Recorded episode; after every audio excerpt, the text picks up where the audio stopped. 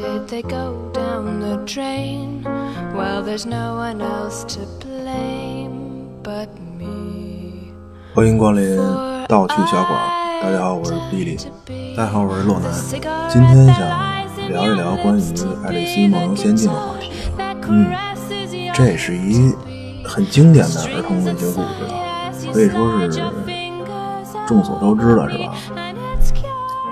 对，你看这本书，其实你其实就那么个事儿，就这故事还是有一些就是自我认知啊、成长之类的意义的。对，当然你这个也是建立在后世的一些心理学发展的基础上吧。而且这有一些流行文化的发展，也会被不同的，就是等于这个故事在被不同从不同的角度来一直来解读。嗯，我我其实就有点有点看不下去。对，是这样。你你知道，就是看童话故事吧，嗯，就是很多情节，特别是咱成年人去看这个，感觉呃肯定是比较跳，不合逻辑。就就当年这个书刚出来的时候呢，就评论家就给予的评价就一般，哦说这个毫无条理，就是一帮怪逼，风言风语，对不对？但是《爱丽丝梦游仙境》的故事呢，却是就是受大众欢迎，对，挺意外的。当时很多人就觉得挺意外的，剧情上就是天马行空吧，而且。很多地方还恶搞那个，就是当时有一个流行的，呃，英国的一个童谣叫《鹅妈妈》，对，恶搞。鹅妈妈童谣是那个杀死知更鸟呢？是谁杀了叫什么？嗯，对，就是这个，就是这篇是比较有名。你说这篇比较有名，其实，嗯，就是鹅妈妈童谣特别多，好像又叫什么叫母鹅讲故事吧？好像是。一八零零年前后，英国人给他就是成书了。对，之前也是欧洲各国的故事传过来的。哎呀，那内容就是特别恐怖。比如说那个就是大兔子病了，二兔子瞧，三兔子买药什么的，就就就就就这里头的。还有那个就是，呃，什么印第安小孩一个个都死，也是这里头的。哎，对，就无人生还，你知道吗？阿加莎那个小说，八个人上岛就全死了，嗯也用的是这个印第安小孩这童谣的梗。对，无人生还，就这这书不是还叫那个就是什么童谣谋杀案吗？对，就这里头的。还好还有一个，就我记得是有一首诗，说是一个小女孩拿斧子砍她爸，就这种啊，这么黑呀，就挺恐怖的。这这是童谣吗？欧洲传下来的吗？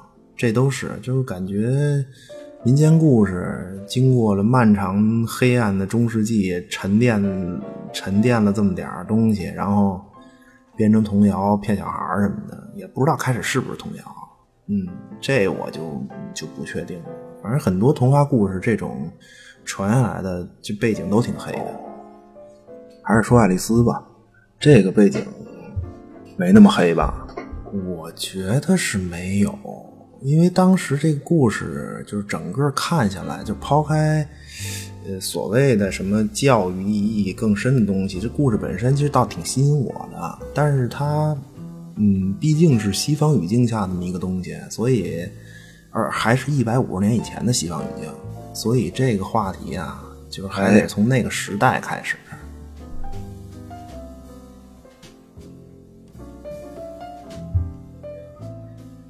就是你会，就你会发现吧，就这个事儿还挺有意思的。路易斯·卡罗尔这个人呢，他是就维多利亚时期众多大能之一，他是牛津的一个数学讲师，这也挺有意思的。说数学嘛，就是强调的是逻辑思维嘛，对对吧？你你像我上学的时候，我们那数学老师就教导我们说，说这个，嗯。数学除了考试以外，你可能就觉得没什么用，就是觉觉得我们学生觉得没什么用，但实际上就是锻炼的是我们的这个逻辑思维，实际训练的是你这玩意儿。嗯，找茬的应用题，嗯，对，是给你一水龙头，再给你一池子，然后这池子还漏水，说开着这水龙头多长时间能把这漏水的池子灌满呀？哎呀，就像这种题特别多，什么，嗯，几个苹果，几根分，什么怎么能平均？对对，嗯，其实后来，后来想想这玩意儿，你说这玩意儿，你说对逻辑训练还确实是有帮助。那池子灌水，不就是收入支出嘛，对吧？收支平衡什么的。哎呦，这老师是你什么时候老师啊？我记得好像是初中吧，是一个快退休的一老师，老老师，哦，岁数挺大的，老老师，那还真不错。嗯，然后说回这卡罗尔啊，他是严重的口吃，嗯，对，然后卡罗尔这是一笔名，路易斯卡罗尔是笔名，他本名叫查尔斯·道奇森。哦，反正刚知道这事儿的时候，我也。就挺奇怪的，你说一口吃就怎么能当老师啊？我我不是说鄙视口吃这毛病啊，不是你怎么歧视人家？嗯，不是不是不是，这这这反正挺怪的，就让咱们一般人想起来，你说就你说话结巴口吃吧，就差不多这意思。那嗯，当然。就是有一种说法是说，是口吃的人是这个，就是你说话的速度，就你说话的速度跟不上你大脑思维的速度，就是你思维的快，说的慢。说这肯定不是国王演讲里那个吧？嗯，那好像不是，那个好像确定是心理问题。对，他那个乔治六世国王吧，他小的时候是被那个什么，被那个。保姆掐，那这国王还不得长大了报复？对啊，你他好像是他保姆，就是是喜欢他哥哥吧。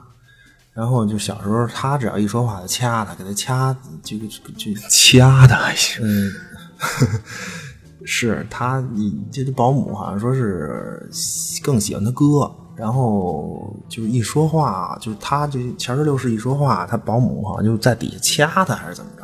然后就给他就是掐的心里有问题，就不敢说话了。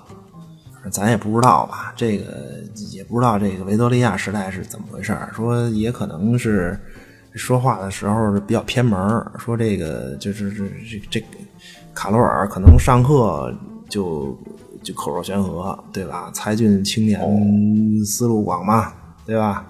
一下课就口吃，这这都有可能。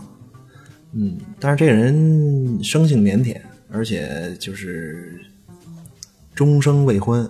那这有点像心灵捕手啊，也嗯，那不也是还是不太一样，嗯，但是他那个心灵捕手不是数学天才吗？好像是对，也是有有心理问题，但跟跟卡罗尔这个不，我感觉不太像。对，嗯，说回来啊，就是刚才说了，这不是一个就是数学家嘛，他同时也是逻辑学家，而且那个时候这些。就是大能耐，你知道吧？就是你，你知道有一东西叫比例代表制吗？这是什么呀？就是英国呀，它不是有这个议会吗？对，你好多政党一起选举，然后呢，你你不得赢，就是获胜的一个就是出首相，然后这首相组阁，然后你不是还得有议会吗？就是人民代表大会，就差不多那意思，就是。你得说，就是说那个，那这儿这个议员就是代表，你怎么出，对吧？你哪个党派，多少人也是选。这个就是《爱丽丝梦游仙境》这作者发明的。哦，就你选举的那个选票，在这个党选举的时候，你得了多少票，这个票的比例对应你在那个议会里面那个席位的比例，对。就这个玩意儿是就他发明的，哦，那还真挺厉害的。哎，那你说就一个党怎么算啊？并不知道，不敢说，开玩笑了啊。那这个作者就是这查尔斯，还真是多才多艺啊，厉害。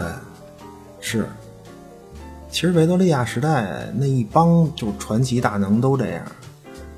你说多才多艺，然后涉猎甚广，包括后来你说就是爱因斯坦，嗯，不是写文就是写文集，爱因斯坦文集很棒的，写的看过。他你说是一物理学家，对吧？这种大能，反正什么都能。咱们国家也有啊，你钱学森、钱老，那艺术造诣，这文学修养，哎，还真是。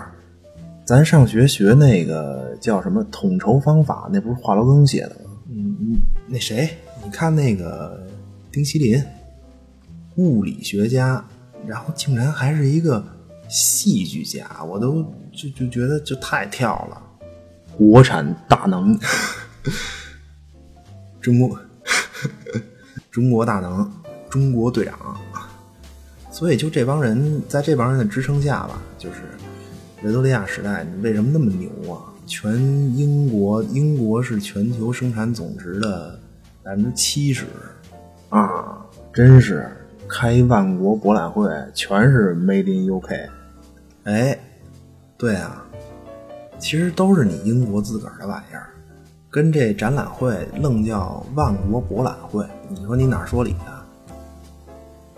哎，他应该不是，他应该。叫英国科学与应用技术博览会，然后里面设设立外国馆，然后然后再设立一个叫这不是最佳外国技术奖，也不知道影射什么的。所以你看啊，就这么一本儿童文学，问世一百五十年，依然被人津津乐道，这也证明了这是一部很有深度的书。这个和作者这种造诣还是有点关系。讲故事其实还是很受故事，就是这个讲述人本身这个水平的影响的。嗯，特别是这种原创的故事，和那种就是民间素材整理、收集的那种童话故事还不太一样。你说，你说前面那个前面刚才说的那个《鹅妈妈童谣》，嗯。就相比较起来，爱丽丝这就是完全是一个新故事，而且是这么一个博学的人编的，是，还很确定就是讲给孩子听的，嗯，不像鹅妈妈那玩意儿，我很多我都怀疑是不是讲给孩子的，就可能就编成打油诗比较上口吧，就就传下来了，真是，大家哄孩子没得说了，随便一唱，对，这还是他本身的这个水平高。对，那你记得？哎，对了，你说到这个，我想起来，你你记得那个就是赵丽蓉老师和侯耀文老师演的一个小品吗？知道啊，叫什么英雄的母亲吧？还是还是还是叫母亲的一天啊？叫英雄母亲的一天。哦，对对对对，在在正确答案的旁边徘徊了一下。对，那里面不就是吗？侯耀文跟那个赵丽蓉老师说：“您啊，要不表演一怎么教育小孙子？”结果，结果这赵丽蓉说的是什么呀？说什么呀？忘了。赵老师给孩子讲的是牛郎织女，阎王爷和猪八戒打起来了，还有小鬼扛着招魂牌 哎呦，对，我想起来了，好像还好像还说，还说什么老妖精抓你来了。一般人你其实完全没有所谓就是就编故事这能力，还真是。你就和那个鹅妈妈讲故事是一样的，你只要复述一些你你看见和听到的东西，就这不是讲故事，然后就流传下来了，对吧？其实开始可能那就不是个童话故事，可能有些故事就就刚开始就不是讲给孩子听的。对啊，很可能。就就就就就根本就不是给孩子讲的。你看，英国是现代教育体系的先驱嘛，对吧？一八一八七零年好像是通过了一个叫呃初等教育法，对，然后才就是然后就是这个法案等于是确认了，呃，就是。初级教育体系就是把它就是非宗教性质的初级教育体系，就是通过这个法案的确立的。然后，然后是开始就是说政府开始拿钱办这个所谓的公立学校，因为以前都是教会学校嘛，哦对吧？然后强制进行这种免费的儿童教育。这个是七零年，一八七零年，就是通过初等教育法才实现的。对，二啊，就是对。然后《爱丽丝》这本书是一八六五年问世的。就卡罗尔这个人，你看他发明的这个比例代表制，就这种就这种厉害的人啊，肯定也是关心政治的，思考的都是什么国家国民生活啊、就这么一帮人。是他自己在牛津当老师，这些对教育的思考肯定都能在这故事里看出来。这这怎么能看出来啊？你这过度分析吧。就我觉得呀，卡罗尔为什么在故事里还恶搞那个《鹅妈妈童谣》这一类的这这个英国古典童谣啊？嗯，我觉得他肯定是觉得这种东西其实就是不能给孩子讲，你知道吗？就这个故事被出版也是想给当时孩子算是洗脑吧，有点意思。就是潜移默化的嘛，就是让社会也知道，说我们这工业革命干了这么些年了，这么牛了，结果你在家还给孩子讲十个印第安小孩一个个都怎么死的，对吧？对吧？我觉得这这个在今天看起来，你这确实是不行啊，老讲那个大妖怪吓唬孩子，这这这肯定不行。拿斧子砍砍砍他爸还行，对啊。那你说这本书是不是也影响到那教育法案的出台啊？不，这个我就不知道了。我说这事儿其实就是想说什么呢？就卡罗尔绝对是那个时代精英阶层嘛，对吧？嗯，就他思考以后呈现出来的东西，还是非常能反映出那个时代，就那个阶层的一些思潮吧。就他们那个阶层想的事儿，我觉得是能在这个故事里面有能看到一些的。他起码没有就是说什么吓唬小孩儿啊什么，他没有什么恐怖的情节。对，换一普通人可能就讲小鬼儿扛着招魂幡了。那当然，这是我个人的感觉啊。就说正经给孩子编一故事，这知识结构的关系，还有这个人平时的所见所想，甚至说一个人的社会责任感，这关系都太大了。对，你说这么博学的一个人，他才能编出这么一个天马行空的故事，如此想象力丰富，而且还被后世不断的咀嚼。嗯，就这，我觉得挺对的。然而，咀嚼太恶心了。但是近些年影视作品可是没少咀嚼呀。说到影视里的梗啊，你能想到什么呀？《黑客帝国》呀，那不是纹了一只兔子吗？你怎么这么激动啊？你其实想的是那个纹身那姑娘吧？还行，我是挺喜欢那姑娘的。还是喜欢姑娘。哎，还有，你就是最近的那个《西部世界》，Dolores，那不就是爱丽丝吗？哎，我我正要跟你说这个，虽然这个《西部世界》里梗了很多书，但 其实我就看出一个爱丽丝来啊。行，挺好。我还以为你是因为后面念原文才想起来的呢，不是？你知道我，就爱丽丝出场以后，我看了一会儿。然后我就觉得她就是，就让我想起是她是爱丽丝来，我就我就觉得她是爱丽丝。对，就是 Dolores 那衣服，就那造型，就金发呀什么的，那个蓝裙子，就让我想起来了。哎，你说这个还真是。你知道我最早是通过什么了解到爱丽丝的吗？你说这什么呀？你记得小时候，就是就是就咱小时候，央视还放米老鼠、唐老鸭的时候吗？记得呀，我小时候各种看。好像是六点半吧，还是五点半呀？然后就是晚饭的时候，我印象特别深，就是那个，就我印象里头，这米老鼠和唐老鸭都是西红柿鸡蛋打卤面味儿的，这么怪呀？对，那因为我奶奶经常给我晚上就是给我做西红柿鸡蛋打卤面，然后那时候正好看米老鼠、唐老鸭，所以在胸和鸡蛋的味道里度过了童年的追剧时光。追剧，反正确实是追着看。对，就那个时候啊，央视就那个时候啊，央视还放过一部叫《唐老鸭漫游数学奇境的动画片儿。哎，我不是你说这我真有印象哎，哎真的我记不清楚，好像，但是你说我有印象，我太神奇了。爱丽丝不是叫 Wonderland 吗？那个叫 Mathematic Land。哦，哎呦，特别棒，就梗的都不行了。爱丽丝里面那柴郡猫，在这里面是派，然后爱丽丝里面那玫瑰战争，这里面换成那个就是古希腊，对。然后唐老鸭见着一堆古古典大能，毕达哥拉斯什么的。哎，对，那里面好像是唐老鸭不穿裤子拿把猎枪，他一直不穿裤子。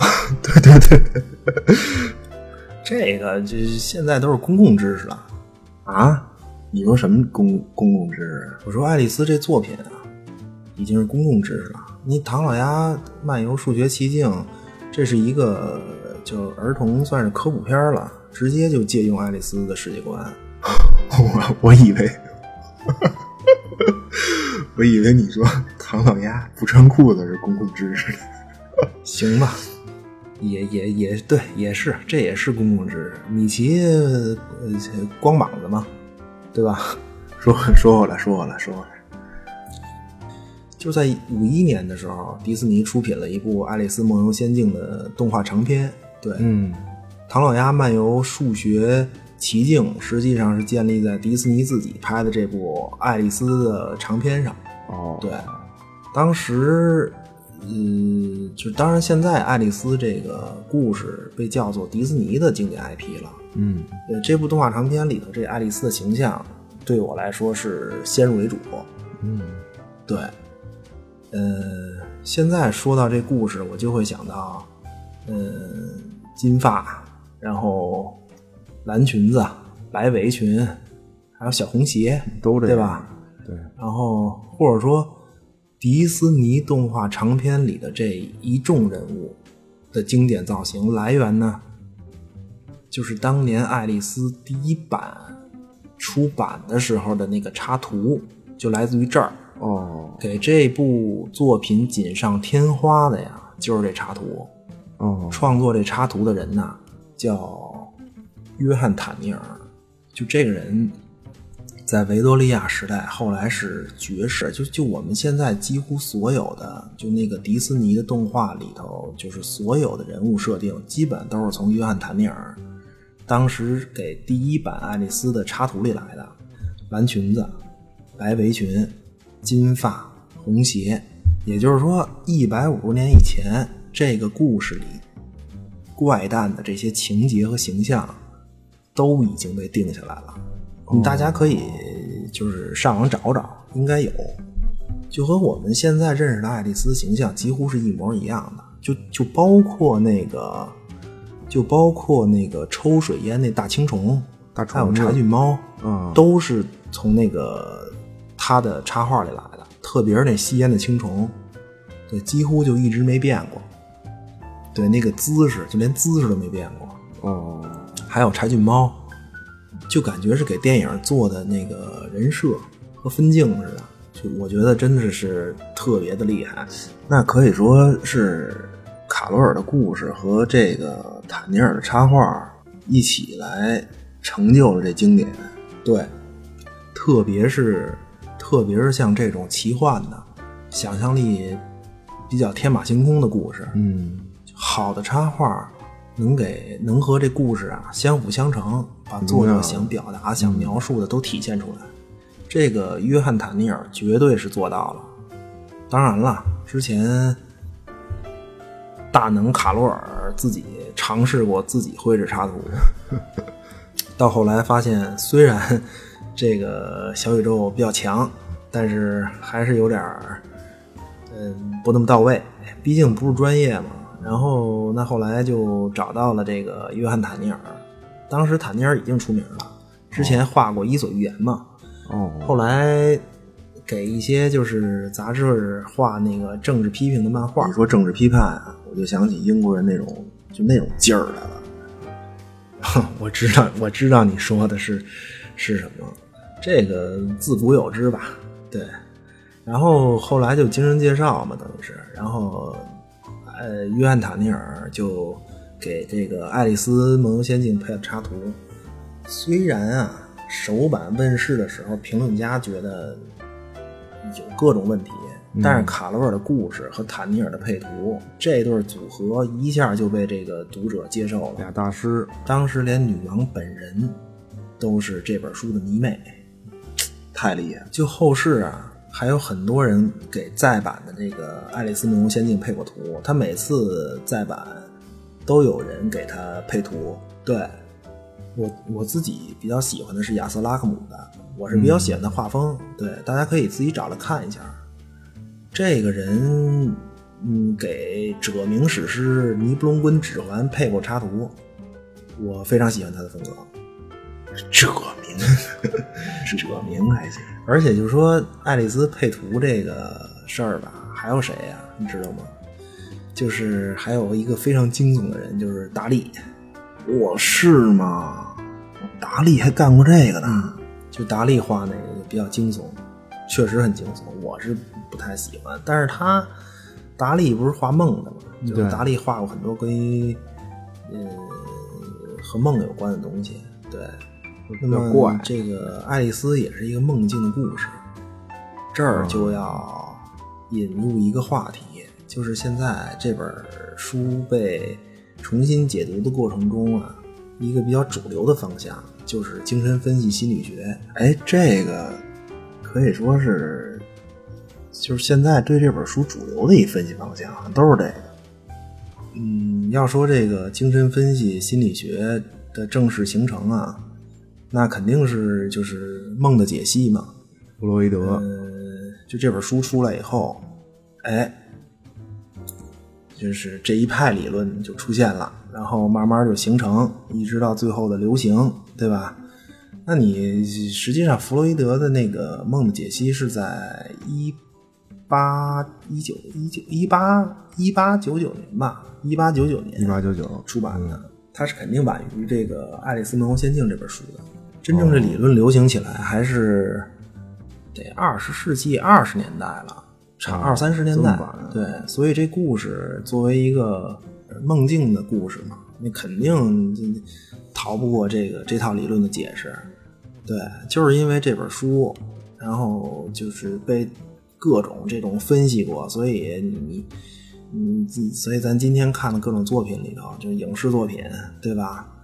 它都这这这这怎么梗啊？都是你看都什么内容啊？都是《黑客帝国》什么《西部世界》嗯还有什么呀？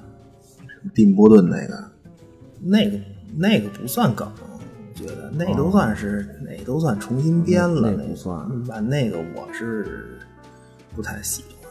还有还有什么？就是有一个捷克导演，他叫他导过一个《史云梅耶》，哦对，八八年的，名字他够怪的。八八年拍过一版《爱丽丝》，那那我都觉得这恐怖片儿，你知道吗？大家 有机会反正可以看看，叫史云梅耶，八八年的《爱丽丝》，对，那 简直就是成人惊悚主题乐园。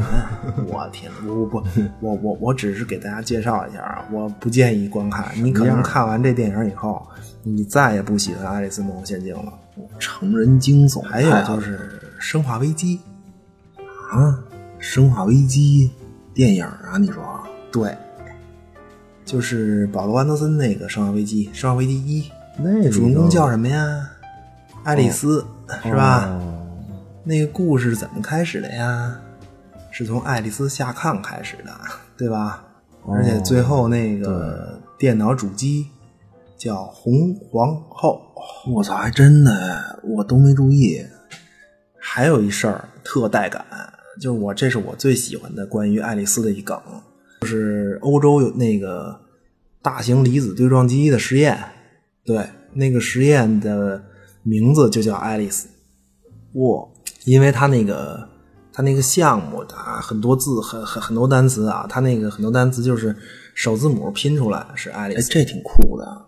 不过说到用梗啊，最多的那还得说是哎，音箱里的兔子。我不知道别的 app 啊，我自己用的是虾米。对，请在搜索栏中输入 “Alice in Wonderland”，然后你就会发现，对，发现狂多的这个以此命名的音乐，刷刷刷刷刷的出现。然后请把关键词换成 “White Rubber”，就是白兔。嗯，白兔。收收听时请注意音量。其实这里头最有名的一兔子呀，还是杰弗逊飞机。哦。一九六七年推出的，呃，White Rubber，列侬也出过一一首歌，叫叫我是海象，也是他书里面有一故事，有有有一段小故事叫海象与木匠，他受这段落启发，写了过这么一首歌。这些这些其实都是六七十年代，就是嬉皮起来以后，嬉皮士嘛。对对对，我们都知道那嗑药啊，然后。在迷幻状态后，对故事的一种新解释吧。嗯，因为当时有人就怀疑，就是说，嗯，卡罗尔就也是一个瘾君子。对，各种时代，各种解读吧。嗨，经典嘛，基本都是这种可悲的遭遇。嗯，比如说从。三国看人物关系，从水浒看企业管理，从西游记看团队构建，全套课程只要 九十八元，通往成功之路立刻开启。哎呀，然而窗帘确实是蓝色的，不是？怎么能想到这儿啊？嗯，你你像上学的时候吧，一篇文章各种中心思想，嗯，各种分析。细节到每句话要表达什么，一篇文章，一篇白话文都能达到练字的程度，对吧？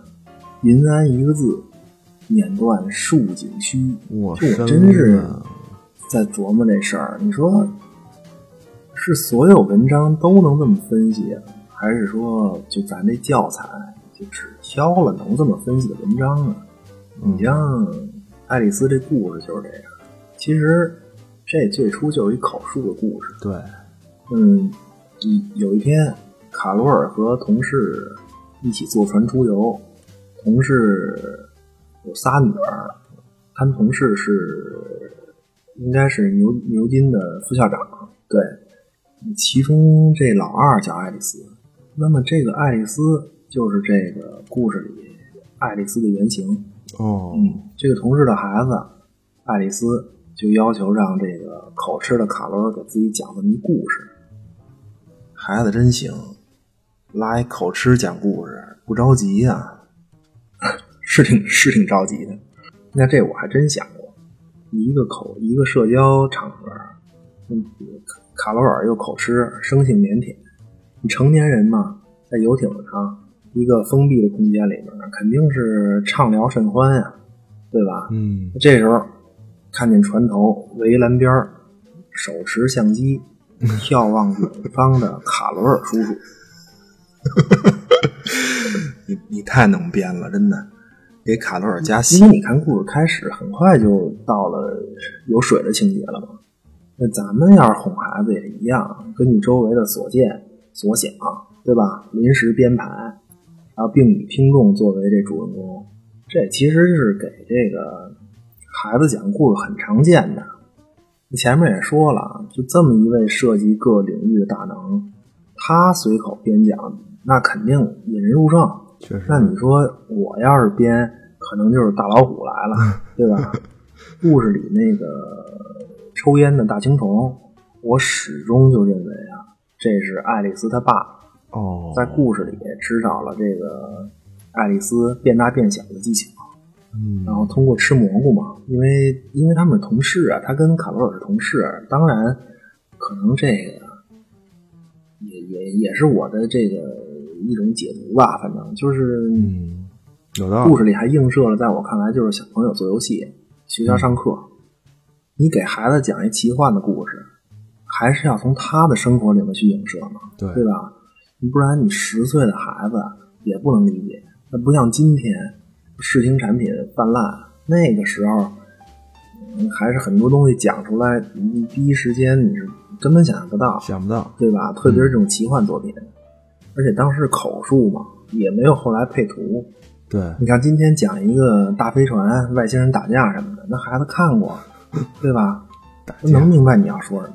对，因为有太多影视作品支撑了，还有游戏，对吧？嗯，一百五十年以前，那这还是不容易。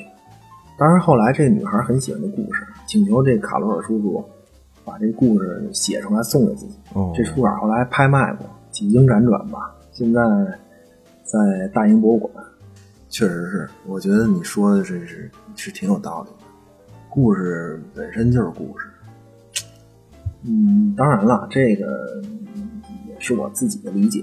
嗯，挺挺对的。嗯，听众朋友们，如果就是有自己的想法的话，你可以留言，对吧？求轻喷，你别，我觉得确实挺有道理的。那我就不明白，就在为什么在里面就影射了一个玫瑰战争啊？你说这跟这小女孩有什么关系？这个呀，这个还是文化背景的问题吧。嗯，因为英国人给英国孩子讲了一个英国故事，玫瑰战争这历史事件的重要性，那对于英国人来说，那简直就像什么呀？怎么怎么比喻这个？哎，又到类比的环节了啊！说话注意啊！没事没事，我我比个以前的啊。嗯，哎，你说中国人都知道秦始皇吧？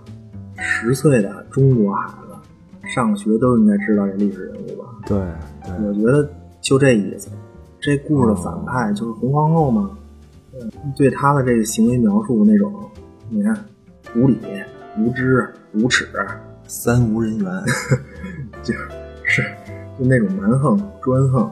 这这不也是一反面教材吗？嗯，对吧？你给孩子讲，这也是一种润物细无声的教育。嗯，不要像他一样。对吧？不能像反派一样啊，对吧？不要和这样的女人一起玩儿，像这种女人是找不着对象的，是找找对象。嗯，而且而且原著，而且原著开篇的那个爱丽丝的姐姐看的是一本空白的书，我记得她好像是，她就是她看她姐姐在树下看书，但是呢，她看了一眼那书，书上并没有。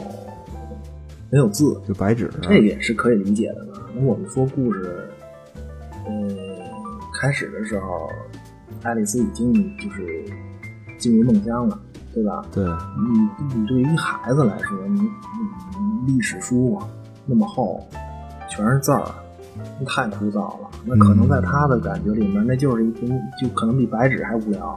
他就认为这是个白纸，因为上面写的什么，他根本就就。就有可能没往心里去，这也是我觉得卡罗尔特别有童心的一部分。他真是按照一孩子的角度编织这故事，有生活，这是。哎，比较有意思的就是五一年的动画电影呢，他姐姐在给爱丽丝上历史课，就是念这本书，那课的内容就是给爱丽丝讲那个玫瑰战争。对，他等于是念的就是这个历史书。等于就是把这个梦对现实的这个映射给补全了，完整了。因为原著在最后一段解释了大部分梦中人物都是爱丽丝睡觉的时候听见周围的这种环境嘛，然后幻想出来的。对，他对找不着出处，所以那个动画电影就是等于把玫瑰战争也给补全了。为什么梗？